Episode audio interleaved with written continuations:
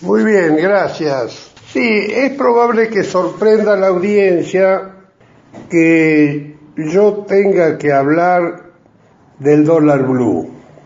Bueno, voy a tratar, aprovechando de que estoy por cumplir mis 80 años y me asiste, digamos, una cierta memoria, historiar un poco el tema.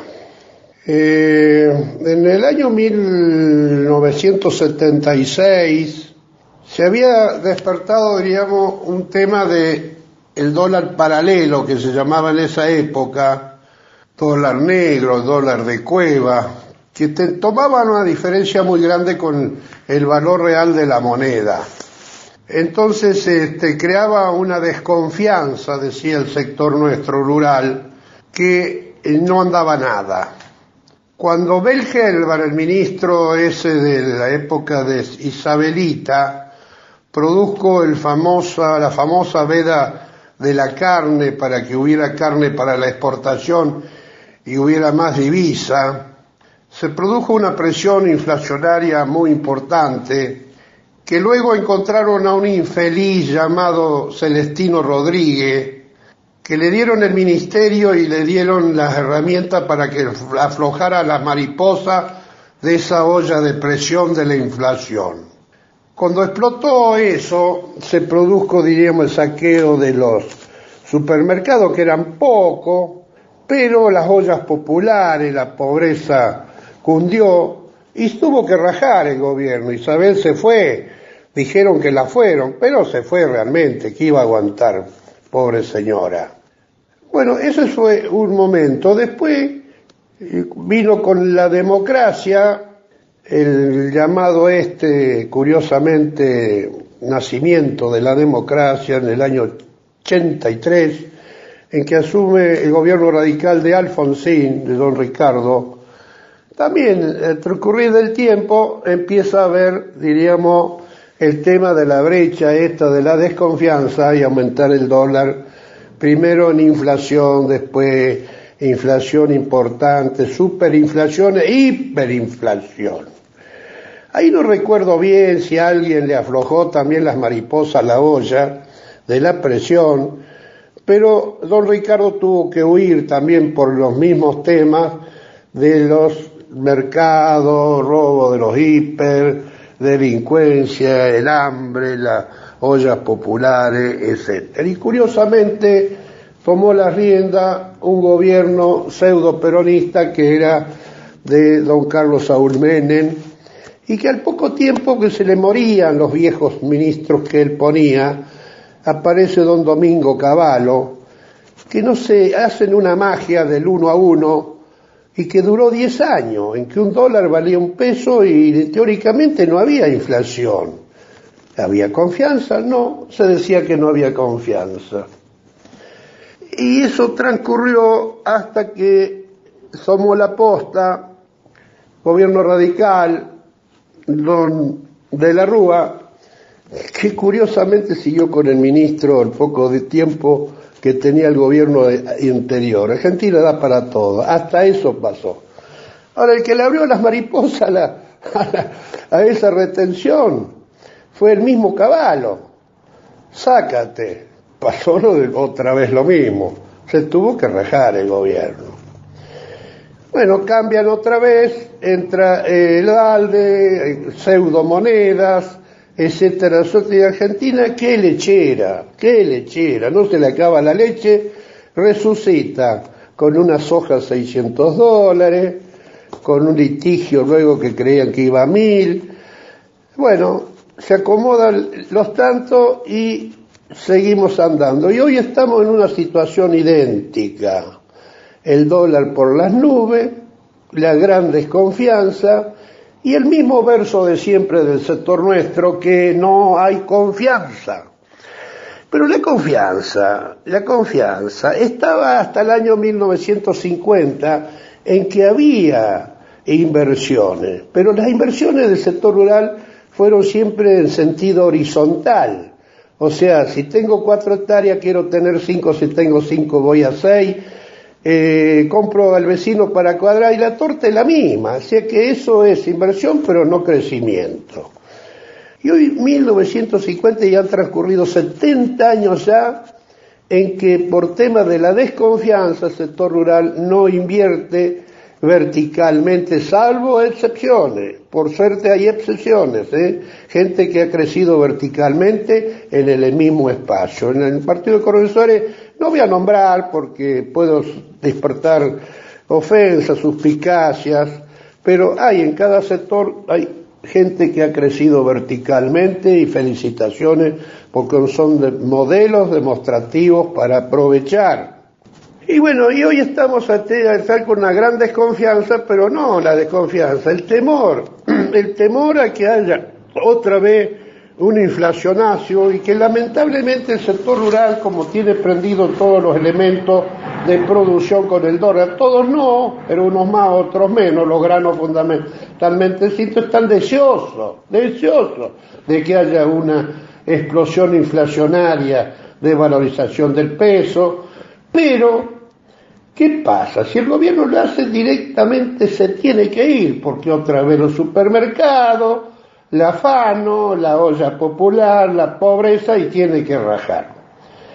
Entonces, es un desconcierto. Yo con mi edad y digo, bueno, pienso en la generación de atrás, mis hijos, mis nietos, cómo sigue esto, y escucho.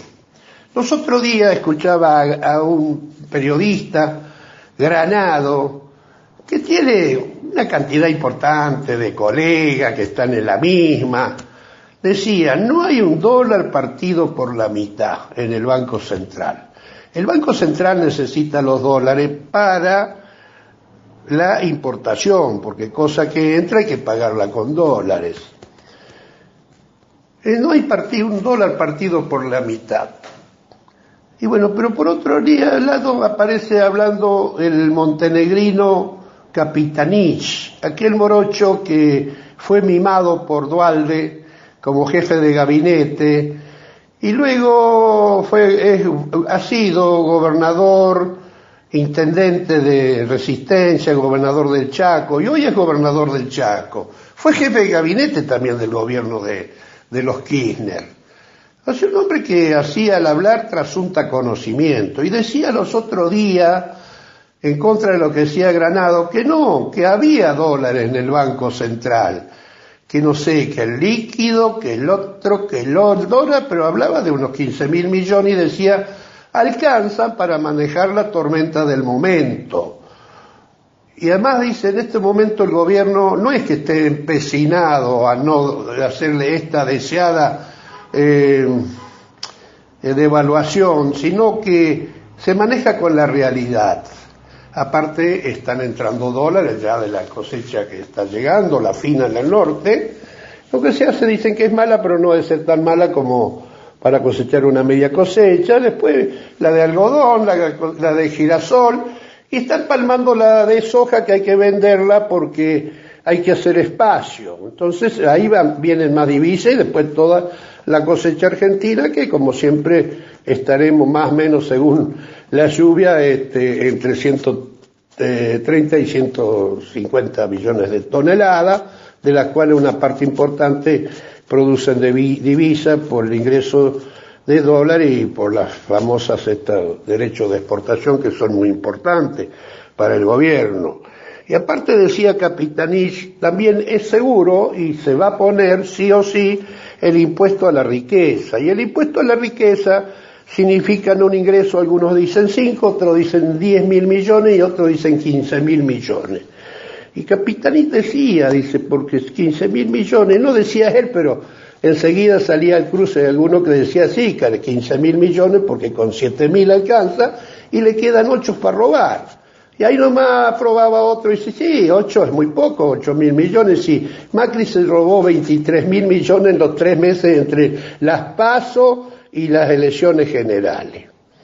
Y este mismo Picanich, del humor del diario, cuando rompía el diario, decía el, diario Clarín miente, y Tinelli hizo, eh, digamos, esa mm, humorada ahí tan buena y que la recuerda la gente y que nos reímos mucho, que rompía el diario Clarín, la audiencia debe acordarse, decía él, con mucho humor, dice él, El dólar blue este, dice, es solo unos pocos dólares que dan vuelta.